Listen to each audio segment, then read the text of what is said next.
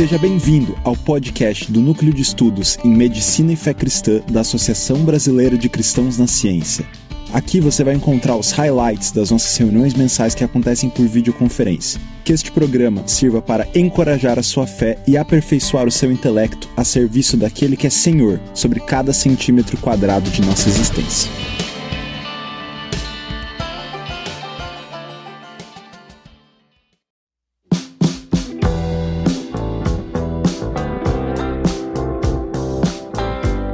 Você vai ouvir agora a terceira reunião do tema Ética Cristã.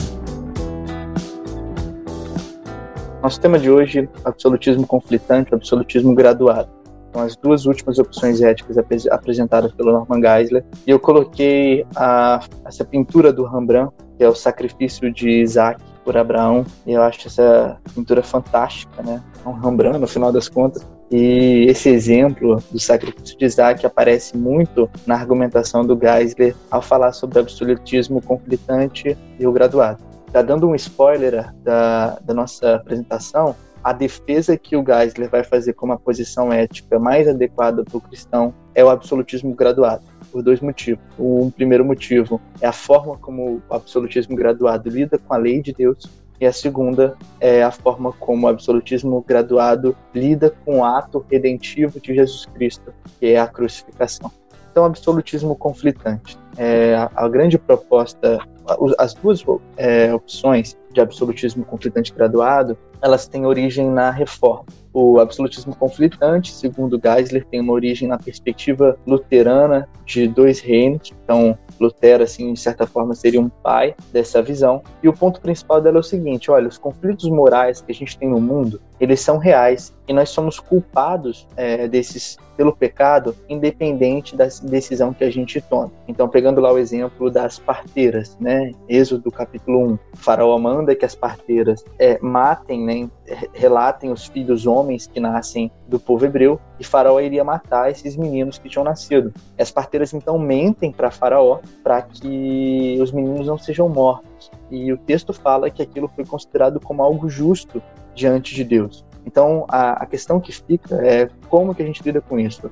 elas foram justificadas diante de Deus por um ato que, na verdade, é um ato pecaminoso, que é a mentira. No absolutismo conflitante, a perspectiva é o seguinte: não, de fato, o, ela tinha, elas tinham as opções entre dois pecados, o pecado de mentir e o pecado de deixar que as crianças morressem. E elas escolheram o pecado de mentir, porque esse é o menor dos dois males. Então, o grande ponto do absolutismo conflitante vai ser escolher o menor dos dois males. Dentro disso, a perspectiva dos dois reinos é que existe o reino de Deus e existe o reino dos homens. E por nós vivermos essa, essa vida em que nós estamos simultaneamente nos dois reinos, a gente vai experimentar no reino dos homens um mundo caído, onde o pecado é inevitável, porque o pecado ele tem origem no fato de que desde a queda nós seres humanos temos criado é, situações onde há conflito entre as leis morais de Deus. Então, a depravação total do homem, o fato de que o homem tem uma inclinação irrevogável a pecar, faz com que surjam os dilemas morais, ou seja, aquele momento em que você tem que decidir, por exemplo, pensando é, no nosso grupo, entre interromper uma gestação ectópica, né, na tubária, em que inevitavelmente a mãe vai morrer pelo benefício da mãe, a despeito do fato de que você está interrompendo a vida fetal. Bom, então assim, os pontos positivos do absolutismo conflitante são, primeira coisa, como os, os conflitos se originam de um mundo caído, o absolutismo conflitante ele não foge do fato de que há pecado no mundo e de fato que nós devemos tomar decisões que são moralmente é, relevantes, inclusive quando há conflitos entre dois princípios morais diferentes. Por isso, ele aponta, em certo sentido, para o fato de que Cristo voltará e de que a gente espera que na, na revelação de Cristo, na parousia, nós tenhamos o fim dos conflitos morais e o fim dos dilemas que nós enfrentamos. O outro ponto positivo importante é de que há um destaque especial para a redenção, pelo fato de sermos muitas vezes expostos a dois princípios morais conflitantes e quer escolhermos um, quer outro, nós pecamos, isso aponta a nossa necessidade de sermos perdoados por Deus e aponta a nossa perspectiva de sabermos que se pedirmos perdão, nós seremos perdoados. E o terceiro ponto positivo é que não existe exceção. É, as leis morais de Deus são absolutas. Deus não criou um mundo sem leis. A, a ética é um imperativo na nossa vida. Então, isso é um ponto positivo do absolutismo conflitante. O problema são surge justamente nas críticas a ele. Primeira coisa, se você tem que escolher entre dois males e você deve escolher o mal menor, você tem o dever de escolher o mal. Você tem o dever de escolher pecar. E é um absurdo, porque como que a ordem divina seria uma ordem para que você peque e essa ordem divina para que você peque é uma ordem que te faz condenável diante de Deus. É, não parece, por exemplo, ter algo que, que se harmonize com o texto de Coríntios, né, capítulo 10, se não me engano, que diz que Deus não dá a tentação sem dar também o escape. Então, nessa perspectiva, esse texto acaba sendo é, deixado de lado. É um texto importante. O segundo ponto é que essa perspectiva ignora o contexto das coisas. Por exemplo, eu posso amputar alguém por sadismo, pelo prazer de ver o outro sentir dor, ou eu posso amputar alguém porque aquele membro tem uma necrose que não tem outra opção para que aquela pessoa viva além daquela amputação. E num contexto de mal menor, que é o contexto que a gente está observando, o fato de você amputar em si, quer tenha um resultado positivo, quer tenha um resultado negativo, faz com que esse ato seja intrinsecamente mal. Então a gente tem um problema onde o contexto pouco importa. E isso é um problema do absolutismo conflitante. O terceiro ponto é que Jesus se fez homem. Se Jesus se fez homem, ele viveu num mundo onde os homens tomam decisões que nos levam pelo, pela queda a conflitos morais, a gente tem duas opções. A primeira é que ele nunca lidou com o dilema do pecado, ou ele nunca, ou ele pecou, lidou e acabou escolhendo o mal menor e, portanto, acabou pecando. Isso é um problema com a teologia sobre Cristo que está presente na carta aos Hebreus. O livro de Hebreus, carta aos Hebreus, fala que Cristo foi tentado como a gente é tentado, e justamente por ele ter sido tentado é que ele pode interceder por nós, porque ele se compadece de nós, porque entende o que é ser tentado. O, ter, o quarto ponto, e esse ponto é, é teologicamente muito importante, é o seguinte: olha só, Jesus, quando foi crucificado, ele estava lidando com problemas morais, com conflitos morais. O primeiro, que o Geisler aponta, é a questão do, de uma espécie de suicídio, onde Jesus deliberadamente, porque ele tinha como impedir a sua própria morte, se entrega para morrer. E ele então acaba, em certo sentido, é descumprindo o sexto mandamento, que é o não matarás. O outro problema é que ele deixa que ocorra um julgamento que é injusto, porque ele era inocente. Então, se Jesus, nessas situações, teve que escolher um mal menor, então o próprio sacrifício, a própria redenção está em conflito no absolutismo conflitante e, na verdade, passa a ser um ato redentivo que tem em si um ato pecaminoso. Então essas são as críticas, e eu acho que essas duas últimas sobre Jesus são as mais contundentes no absolutismo conflitante, porque elas é, geram um problema muito grande na teologia da redenção. A segunda opção é o absolutismo graduado. Tá? O pai do absolutismo graduado, e aí alguém pode lembrar de outras reuniões que o Agostinho era também pai de outra opção ética, e, e o Agostinho é o pai do absolutismo graduado em certo sentido. Na Cidade de Deus, ele escreve o seguinte: Entretanto, há algumas exceções feitas pela autoridade divina, sua própria lei, para que os homens não sejam mortos. Essas exceções são de dois tipos: justificação por uma lei geral ou por uma concessão especial fornecida por um determinado tempo e para determinado indivíduo. Agostinho está lidando na Cidade de Deus, nesse texto, com duas questões. A primeira é o sacrifício de Sansão. Né? Sansão cego é, no templo dos filisteus, se agarra às colunas do templo, derruba o templo, se mata, mata os filisteus e é tomado por justo, como está escrito na carta aos Hebreus. E o segundo problema aqui que Agostinho está lidando é o fato de que Deus ordena, em determinados momentos das Escrituras, que Abraão e outros santos é, participem do assassinato de pessoas que tinham algum conflito é, específico. E então Agostinho está lidando com essa questão de, olha só, existem algumas exceções que são feitas. A segunda pessoa que contribui bastante para isso é o Charles Hodge, né, que era professor de teologia no Princeton é, Seminary, né, o seminário de Princeton, e ele fala o seguinte: olha só, as parteiras hebreias, voltando a esse exemplo, elas foram justificadas. A mentira delas era uma mentira que salvou vidas. Existia um princípio, que era o princípio da misericórdia, onde você deve ter misericórdia do bebê que vai morrer, sobre um princípio que era o princípio de falar a verdade. E a gente não pode ser, ser inocente aqui, ingênuo é, dizendo que elas poderiam ter dito, por exemplo, ter é, falado a verdade e elas não seriam culpadas, porque na verdade quem cometeu o crime foi Faraó. Elas não poderiam também não falar nada. Raabe, a, a prostituta que esconde os espias em Jericó, ela não poderia ter, ter, não falado nada, porque não falar nada significaria a morte dos espias e nesse caso das parteiras, a morte dos recém-nascidos. Então, o Rod ele aponta um ponto muito importante que é o seguinte, olha só, elas tiveram que lidar com situações de conflito moral. Elas escolheram um princípio superior à misericórdia sobre um princípio inferior, que era falar a verdade naquele momento. Então, a mentira delas, naquele momento, foi na verdade motivo para elas serem chamadas de virtuosas, para elas serem chamadas de mulheres de fé e não de pessoas que cometeram pecados contra Deus. A terceira pessoa é o Kierkegaard. E aí o Kierkegaard está é, tá falando justamente sobre o sacrifício de Isaac. Ele está dizendo o seguinte, olha só, existe uma lei moral absoluta, que é não matarás. Mas naquele momento em que Abraão é chamado a sacrificar o seu filho, existe um dever transcendente, transcendente porque ele é dado pela própria divindade. Esse dever era de sacrificar o filho. Então Abraão decide sacrificar o próprio filho. No momento em que aquilo acaba, no momento em que Isaac não é sacrificado, porque Deus oferece um substituto, é, a lei volta a ser como era antes. Aquilo ali foi uma circunstância especial, onde havia um conflito moral entre a fé de Abraão e o fato de que ele não deveria matar. Eu tenho um problema particular com essa visão do Kierkegaard, porque naquele momento, na história de Abraão, o mandamento não matarás não estava numa pedra, né? não, não tinha sido dado a Moisés, que é muito posterior. Mas eu acho que o sentido geral é compreensível.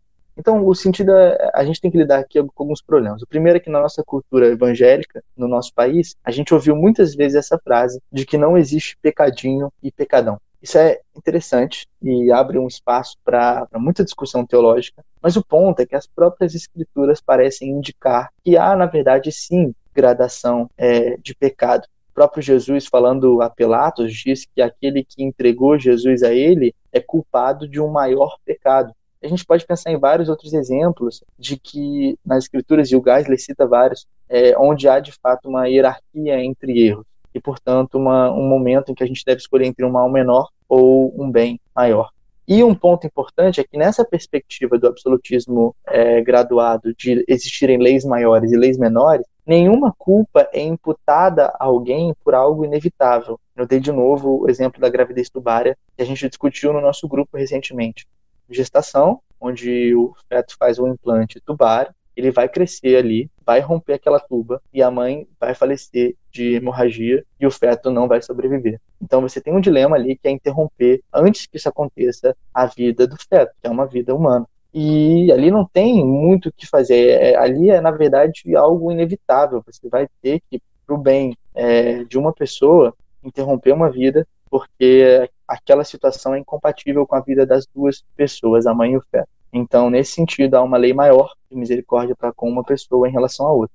As críticas ao absolutismo de graduado são importantes. Tá? E é importante também a forma como o Geisler responde a essas dúvidas. Primeira coisa, qual a diferença do absolutismo graduado para o utilitarismo? A resposta é bem simples. O utilitarismo parte do princípio de que os fins vão justificar os meios. Existe no utilitarismo a ausência de uma lei moral que guie o indivíduo na forma como ele deve fazer. No final das contas, há um relativismo presente no utilitarismo que não está presente no absolutismo graduado. O absolutista graduado entende que existem leis absolutas que foram dadas por Deus. E essas leis são boas, essas leis são agradáveis, essas leis são maravilhosas, elas fluem do próprio caráter de Deus, que é um Deus justo, amoroso, bondoso, misericordioso. Então, essa é a principal diferença. O segundo ponto é que, por exemplo, no caso da mentira, como que a mentira pode fluir do caráter de Deus? Ou seja, como que alguém pode ser justificado por causa de uma mentira? E a gente tem que entender a, a algumas coisas importantes. No caso dessa, dessa pergunta, o fato é que nós, como seres humanos, habitamos num mundo caído. E ao habitarmos no mundo caído, a gente vai tentando se adaptar como pessoas redimidas ao caráter de Deus, que é um caráter multifacetado e ao mesmo tempo uno. Então, o ponto não é que a mentira flua do caráter de Deus, mas que as parteiras, ao mentir, estavam incorporando na sua atitude o caráter de Deus, que é um caráter misericordioso. na expectativa de que o conflito moral na redenção ele terminará. Então, dessa forma, a gente tem uma, uma defesa do Geisler de que o absolutismo graduado é a melhor opção porque ele nos oferece um princípio para decidir em situações conflitantes, de escolher entre leis morais bíblicas é, que são maiores, digamos assim, e ele também oferece uma resposta cristológica, teológica importante. É o seguinte: Cristo, ao se sacrificar, Cristo, ao ser condenado, sendo inocente, ele estava buscando a lei maior, que era a lei de amar a Deus acima de todas as coisas e o seu próximo como a ti mesmo, dando a vida por esses próximos que ele chama de seus irmãos. Isso é algo maravilhoso, né? É incrível o que Cristo faz por nós. Dito isso, essa é a discussão que nós iniciamos hoje. Lembrei muito do Abraão, que está no nosso grupo, quando ele perguntou ontem sobre a questão da, da distanásia e do paciente que escolhe é, não receber um, tratamento terminal, então não, não, que escolhe ficar em casa, né? Ao invés de ter um investimento pesado a despeito de uma doença terminal. E eu acho que esse é um ponto onde a gente tem conflitos morais importantes. A gente tem conflitos morais onde há, a opção de se apegar, como a gente falou, intensamente a uma vida é, que na verdade é uma vida onde o sofrimento é imposto, teto jamina, enfim, tudo que a gente conversou e escolher estar com a família, entender que a morte é um aspecto natural da vida humana até a revelação de Jesus Cristo.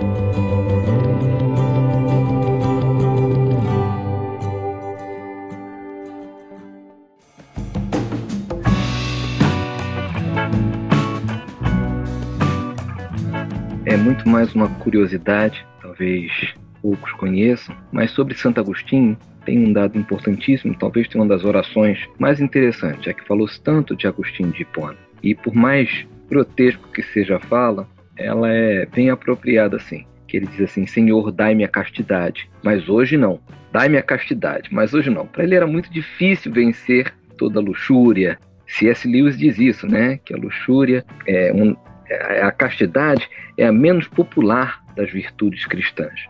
E por que, que eu estou falando isso? né? Eu não estou fugindo da fala do Tagore, não, eu nem estava fazendo outra coisa, prestando absolutamente atenção. Mas é que esse dilema vai existir na gente. Senhor, dá-me o pensamento livre, mas hoje não. Senhor, dai-me a ética plena, mas hoje não. Senhor, dai-me o cuidado com a língua, mas hoje não. Senhor, dai-me toda a pureza de coração, mas hoje não. E Agostinho de Hipona viveu isso. Então isso é muito mais para a gente aquecer um pouquinho a discussão, mas mesmo assim vale, talvez essa seja uma expressão mais comum aí dizer: Senhor, dai-me a castidade, mas agora não. Senhor, dai-me a ética, mas agora não. Senhor, deixa eu contemporizar alguns fatores tão instantes que tem. E Agostinho viveu isso, Agostinho de Hipona. Kierkegaard foi para uma outra área, muito mais da metafísica, mas também ah, a gente vai poder falar sobre isso. Era só para dar essa introdução. Eu, na verdade, é só um comentário bem breve também. Assim, é porque nós tivemos três reuniões, né? Nós abordamos diferentes tipos de, de éticas, né? E agora nós chegamos a, ao final. E o que eu acho interessante é que, mesmo isso tendo nos dado um grande arcabouço assim, de, de conhecimento e tudo mais, ainda assim a gente percebe que quando a gente chega no final, a gente não tem tipo uma resposta definitiva. Ele diz que tipo é, a gente precisa escolher né o, o aquilo que for o bem maior e ele dá até alguns insights no, no, final, dizendo que o amor a Deus está acima dos outros amores, dizendo que a obediência a Deus está acima de qualquer outro tipo de obediência e que a misericórdia está acima da veracidade. Mas o interessante é que, tipo, os conflitos eles ainda vão existir, que na prática ainda vai ser bem difícil a gente tomar esse tipo de decisão. E eu acho que por isso que talvez as nossas discussões a seguir elas sejam muito interessantes para a gente conseguir aplicar esses conceitos, né? Mas assim, é interessante que, tipo, mesmo assim, a gente tem uma limitação, sabe? É, mesmo a gente estudando todas essas coisas, não quer dizer que no final a decisão ela vá ser simples. A gente vai estar muitas vezes diante de situações onde a gente talvez não consiga discernir com tanta clareza qual é o bem maior para se buscar. Então, assim, é, às vezes a gente. E eu encontro isso muito no meu coração, sabe? De muitas vezes a gente querer estudar esses assuntos e no final ter como se fosse um manual de instruções, é, o que fazer em determinada situação, e não é isso que a gente vai lidar, né? Era só esse insight, assim, mesmo que eu tive sobre as nossas limitações e que ainda que a gente estude, os dilemas, eles ainda são dilemas e são difíceis de serem é, solucionados na prática, da gente obter uma resposta e talvez mesmo a resposta que a gente obtém ainda não seja satisfatória ao nosso coração. Sobre tudo que tem sido discutido, eu confesso que eu ainda vou retomar o texto do Geisler, porque a diferença entre utilitarismo e absolutismo graduado, para mim, ainda ficou meio nebulosa. Eu sei que eu quero absolutismo graduado, eu sei que eu quero isso, mas ainda ficou com dúvida sobre como fazer a, a, a, realmente essa separação, a categorização. Mas eu achei realmente que as discussões têm sido muito úteis e abrem muito a nossa mente, né? E pensei assim, né, em dois insights que eu tive, né? O primeiro que é sobre o que você falou da questão da mentira das parteiras. Isso é uma coisa que medicina a gente faz muito. Eu, pelo menos na geriatria, ensinar cuidador de doente com demência a mentir é uma coisa que a gente faz direto. Né? A pessoa quer voltar para casa, a casa que a pessoa quer é a casa da infância. Aí o cuidador chega para ele e diz assim: Não, essa tua casa foi demolida. Essa tua casa agora. A pessoa faz uma, uma uma reação catastrófica, então você fala assim, não, vamos dar uma voltinha, vamos para casa, dá uma volta no quarteirão, volta com a pessoa e diz, ah, essa é a sua casa, ah, legal. Então a gente ensina várias estratégias de mentira para pessoa e sempre a gente fica refletindo, né? Nossa, eu sou um treinador de mentiroso. Né? Isso é uma coisa simples, porque teoricamente a própria pessoa que está sendo treinada é uma mentira piedosa e tranquilo. Mas a questão da gravidez tubária, a questão de alguns tratamentos que a gente faz ao paciente, que a gente conflita muito sobre né, o quão quanto bem a gente está fazendo ou não. Então é uma coisa que a gente tem que pensar, né? É, isso, uma solução assim que eu tenho pensado, e eu acho que voltar ao, ao livro, reler e pensar em tudo, é, é, sobre como a gente, às vezes, na medicina, age como aqueles que estavam lutando para salvar judeus na época do nazismo. A gente está muito mais tentando salvar alguns daquela multidão que está indo para a câmara de gás do que realmente impedindo que a câmara de gás funcione por conta da queda, do mundo caído. A nossa expectativa é uma redenção vindoura, não é esse mundo melhorar e ficar maravilhoso. E aí, esse conformismo é uma coisa que gera muito desgaste no dia a dia, porque nós, como cristãos, não podemos nos conformar. A gente precisa, no final das contas, viver em tensão para a gente não perder o nosso cristianismo. Então, esse, essa é uma visão que eu tenho tido. Eu penso que as discussões que nós vamos ter a, a, seguir, né, vão ajudar a gente a lidar com essa tensão, que é uma constante do cotidiano do, do, do médico, do, do, enfermeiro, do profissional de saúde que professa a fé cristã.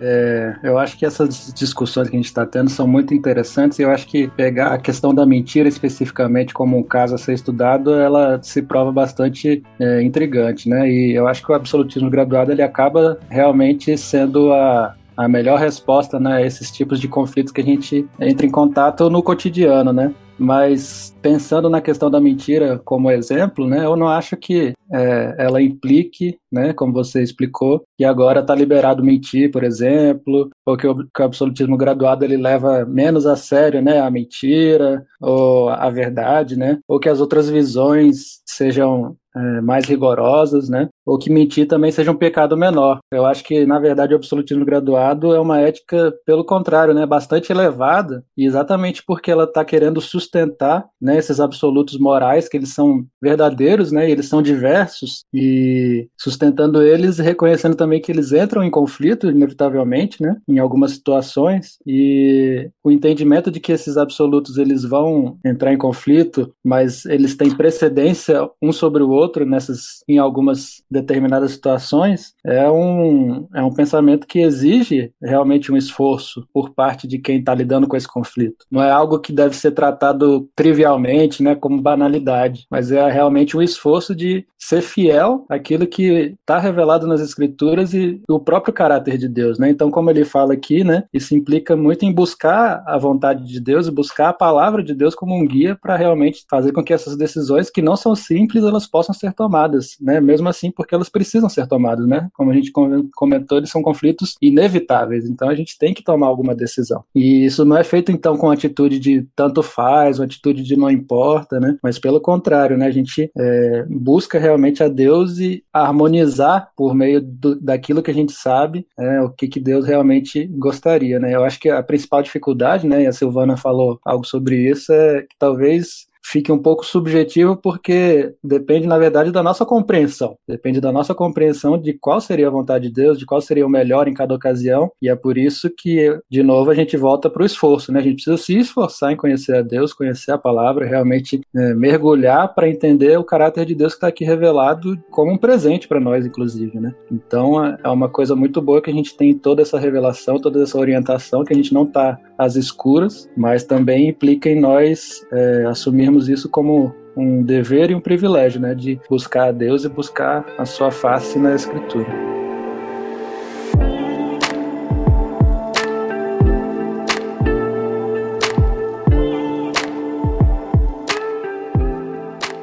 É, enquanto a Silvana falava da, da diferença do utilitarismo e do, do, generalismo, eu lembrei de uma discussão que eu tive uma vez com uma intensivista, né? É, uma das áreas de pesquisa que meu, meu grupo de pesquisa faz é na área de hipotermia terapêutica. E aí a gente estava discutindo o uso da hipotermia em pacientes que sofreram parada cardiorrespiratória, tiveram retorno da, da circulação e agora seriam submetidos à, à hipotermia para redução do dano encefálico. E a, o argumento dela assim, era assim, a gente não deveria fazer hipotermia terapêutica nos serviços públicos, porque se o paciente sobrevive e ele volta, em geral, ele volta com encefalopata. E sendo encefalopata, a gente tem duas é, opções. A primeira é que ele vai ficar muitos meses ocupando um leito de CTI numa rede pública que já é sobrecarregada e gastando leito, recursos humanos, materiais, etc. Ou, se ele for para casa,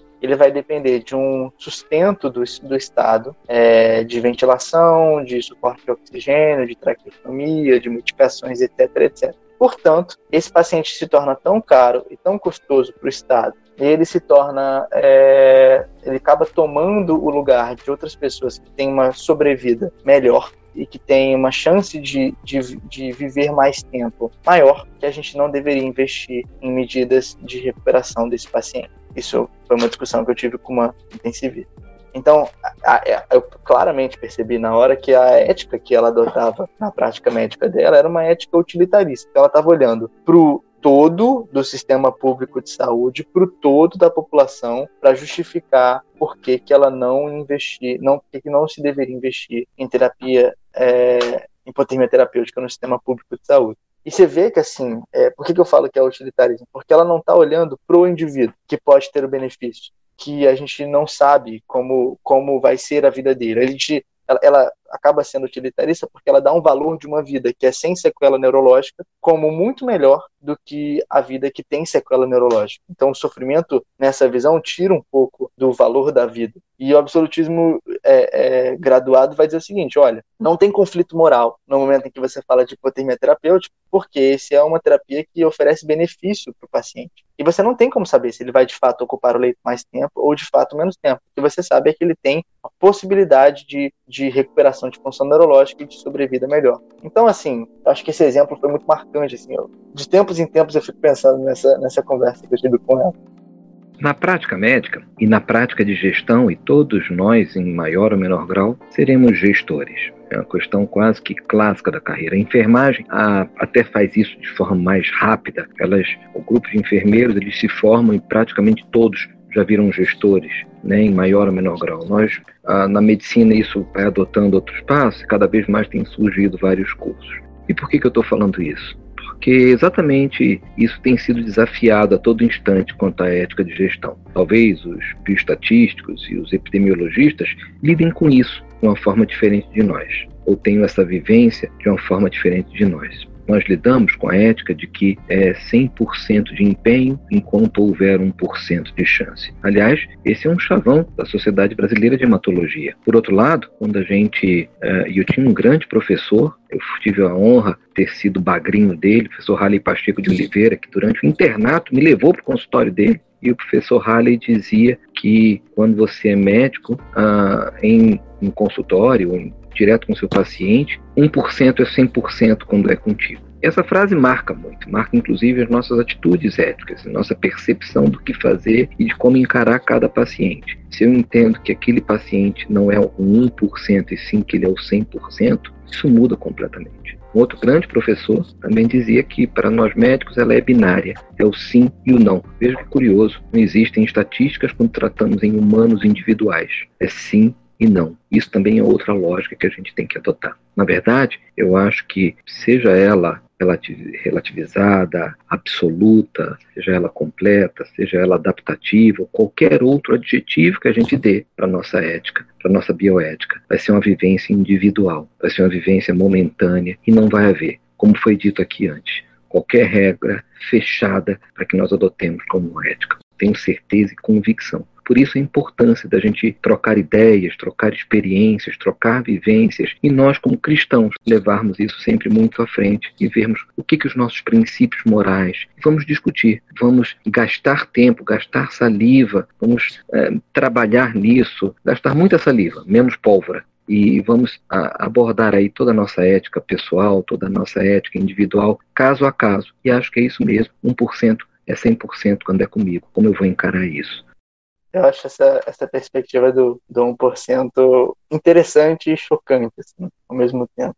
Eu fico pensando, assim, né, naquilo que a gente já, já discutiu aqui algumas vezes também, de se o paciente que tem uma, uma perspectiva de sobrevida muito baixa, se a gente deveria investir nele em terapias que vão causar muito sofrimento a ele. Né? E e por outro lado, né, você dá também uma solução muito interessante na sua fala, né, que é, é diferente o 1% do 100%, né? É diferente 1% de chance de sobrevivência ou 1% de chance de cura para o 100% de chance de morte, né? Sendo bem, bem direto. E, e, veja, quando eu falei da perspectiva do gestor, é exatamente isso. Eu sou o diretor de uma unidade hospitalar aqui no Rio de Janeiro. Hospital Rocha Maia, que fica em Botafogo. Estão todos convidados a irem, quando estiverem aqui no Rio, os que não são do Rio, são convidados mesmo, a gente conhecer a unidade e até fazer. A gente tem um centro Balint lá, núcleo de discussão, a Michel Balint lá, que é bem interessante. Pois bem, do ponto de vista da gestão, a gente tem outra perspectiva. Como é que eu posso gastar, como bem disse essa colega do CTI, como é que eu posso gastar recursos que são limitados todos em um paciente? Assim eu tenho com leito Eventualmente, eu gostaria de deixar um paciente mais um dia, dois, três, quatro, cinco no leito, enquanto ele arruma a casa dele. E aí o raciocínio de gestor vem: bom, peraí, está deixando de atender mais dois, três pacientes no mesmo leito. Então, isso é sempre um, uma grande dificuldade que a gente tem esse, esse binômio da gestão para o médico, o médico gestor e o médico à beira de leito, apesar dos dois serem médicos, apesar dos dois terem a mesma sensibilidade, eu tenho convicção que os dois têm uma perspectiva ética distinta sobre o mesmo paciente. E os dois poderão ser tão, tão cristãos e tão piedosos e tão credos da sua fé e tão afinhados nela, e os dois também terão razão. Por isso a necessidade da gente discutir essa coisa da gestão e da, da ética na, no início da pandemia, em abril, maio, tiveram pelo menos uns três ou quatro artigos no New England que falavam sobre isso, né? Como que você decide quem vai receber o ventilador numa unidade onde tem cinco pacientes com ventilador e quatro ventiladores?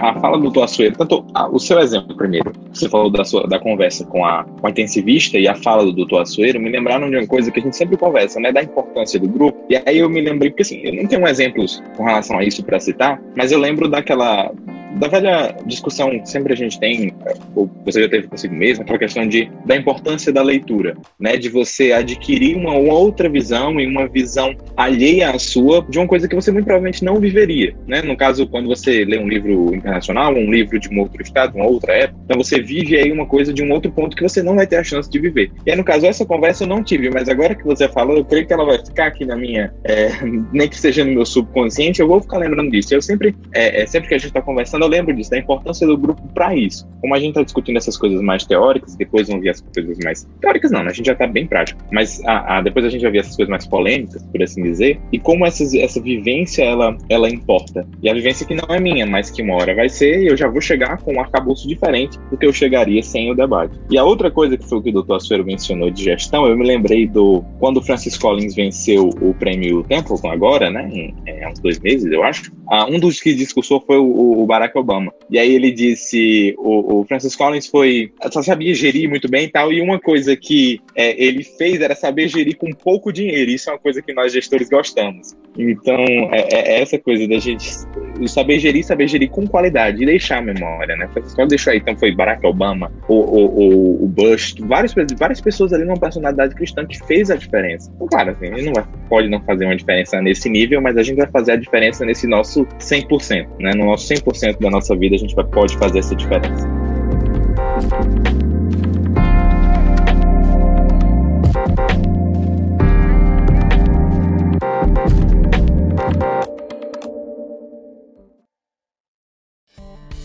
Ei, não vai embora ainda não. Se você gostou deste programa, não deixe de compartilhar com todo mundo que você acha que pode ser edificado por este conteúdo. Se você deseja conhecer um pouco mais do nosso trabalho e saber como pode participar das nossas reuniões, nos segue lá no Instagram, medabc2. Um grande abraço e Deus abençoe.